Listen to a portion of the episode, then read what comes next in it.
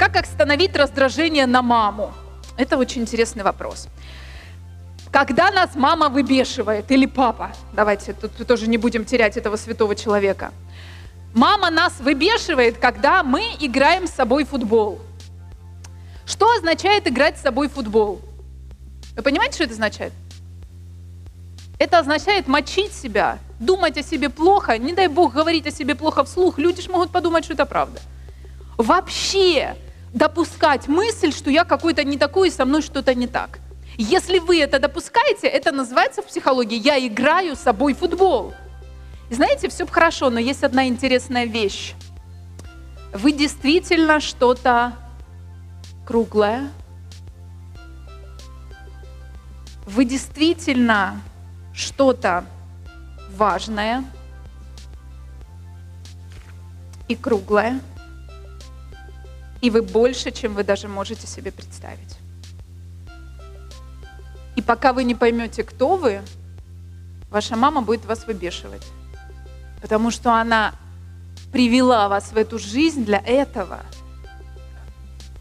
Наша мама – поставщик нашей реальности. И если я не вижу того потенциала, который мама видит ко мне, маме приходится принимать жесткие меры – вы смотрели когда-нибудь футбол, когда играют за первенство мира? И когда ничья? И когда тренеры собирают свои команды на перерывы и говорят, играем самые жесткие схемы, у нас осталось два часа. Ваша мама наверняка думает, что вы человек, которому вот последнюю жизнь в теле человека прожить, и раз и вы в тело ангела перевратитесь просто. И она говорит, ребята, осталась одна жизнь, надо что-то делать, подключаем, все же можно. Никогда человек, который вас родил, не делает что-то для вас, что вы уже не делаете с собой. Как не пинать себя в футбол? Почитайте книгу «Обиды на мужчин и женское здоровье», «Хватит обменять себя», диагноз «Зависть». Мы все подготовили уже, собственно говоря, для вас. Можно ли говорить «нет» своим родителям? Они же вроде бы как бы все для меня, как же я им откажу? Есть интересный эксперимент. Слово «да» напишите перед глазами – и прочитайте его наоборот. Вот если вы сильно, сильно часто говорите «да», у вас будет жизнь вот это. А, важно разрешить себе ошибаться. И если вы разрешаете себе падать, ваша мама и папа от вас отстанут. Но если вы хотите быть идеальным, вас все время родители будут скувать, есть такое слово в украинском языке. Все время что-то вам там будут вставлять какие-то палки в колеса. Какие правила мы должны принять для себя? Правило номер один. Я буду падать. Я всю жизнь буду падать. У меня всю жизнь будет не получаться. Послушайте интервью известнейших людей этого мира. Опра Уинфри, Тони Робинс, Билл Гейтс. Послушайте людей этих, как они говорят о своей жизни. Они говорят, я однажды принял решение, что я лузер, и мне так нормально. Но они-то в наших глазах такие.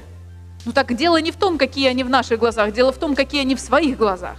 Первое правило, я, я буду падать. Второе правило, я буду падать каждый день. Да ладно, а как же успешный успех? Ну так те, кто падают каждый день, они получают успешный успех, потому что однажды Радиславу Гандапасу, одному из моих учителей, задали вопрос. Радислав, а как стать успешным? Он говорит, все просто, надо просто совершать больше ошибок, чем все. И все. Это гениальный, топовый, стопроцентно работающий секрет успеха. И третье правило. Первое, я буду падать. Второе, я буду падать каждый день. Третье, я буду падать каждый день и буду продолжать. Так это ж психологія жертви. Жертва це коли ти не прийшов на тренінг 360, сидиш і ниєш під почай на холл. Вот это жертва. А у вас все хорошо в жизни вообще. Если вы разрешаете себе быть лузером, вы быстрее встаете. Если вы думаете, что быть лузером стыдно, вы глупы. Все успешные люди делают то, чего они никогда не делали. Потому что это их развивает, это развивает их мозг. Помню, когда я пришла после французского в школе на английский язык, и все такие speak English, а я такая уже деловая, уже меня печатают в Лизе и в других глянцах нашей страны, а я сижу и не speak English, и не understand, и вообще красная такая вся, стыдно. Мне учитель говорит, что, Елена Тарарина, стыдно?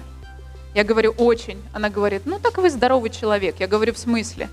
Ну так расслабьтесь, пока вам стыдно, вы же ни одного слова не запомнили, мы уже полчаса сидим. Расслабьтесь уже, давайте, работайте. Примите, что вы не знаете английский. И после этого в моей жизни с английским пошли изменения. Надо просто себе сказать, да, вот некомпетентен. Не бойтесь вот этого чувства неловкости. Я никогда не выступал на сцене. Да тут ползала никогда не выступала на сцене. Так что теперь, не выступать? Нет. Надо просто идти в то, что тебе неудобно. Но подождите, я же хочу к счастью, я же хочу, чтобы кайфушки. В зале есть люди очень успешные. И если вы у них спросите, что для них счастье, они скажут, это когда я бегу, огонь, туда, там, все, где, везде. Когда моя жизнь вот такая, живая, когда я чувствую эту жизнь. А иногда тихо где-то сижу без никого и скучаю за вот этим. Никто не воспринимает счастье как точку статики. Люди думают, что счастье – это абсолютный покой. Я говорю, что абсолютный покой – это когда вам подарили красный деревянный пиджак. Абсолютный покой и стабильность. Не надо об этом мечтать.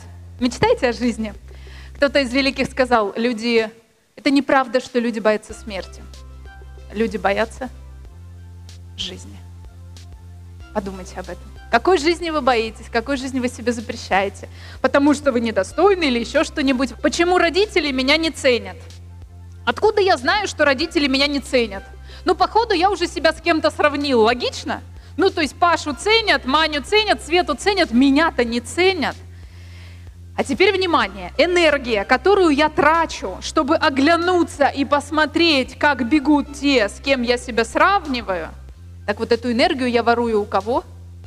У себя. И у моей мамы была любимая фраза, Лена, не надо смотреть чужой огород. Подумайте о том, что если ваши родители вас не ценят, если у вас есть ощущение, что вас недооценивают родители, возвращаемся к нашей фразе. Они показывают только то, что вы делаете сами с собой. Не могут родители войти в нам в голову, и никакая их любовь не может нас убедить в том, что мы классные. У меня однажды была такая невероятная ситуация на терапии. Человек говорит, ну как же, как же мне сказать себе, что я хороший? Я говорю, учу тайной практике. Подними правую руку вверх, Положи ее на левое плечо и скажи, властью данной мне, я классный. Но вы прикалываетесь, он говорит. Я говорю, серьезно. Очень важный момент, потому что когда мы не идем в свою реализацию, в свои таланты, в свои возможности, родители начинают нас выпихивать. И часто они это делают так, что нам кажется, что они нас не ценят. Они нас не не ценят. Они знают, кто мы на самом деле. И поэтому пихают нас.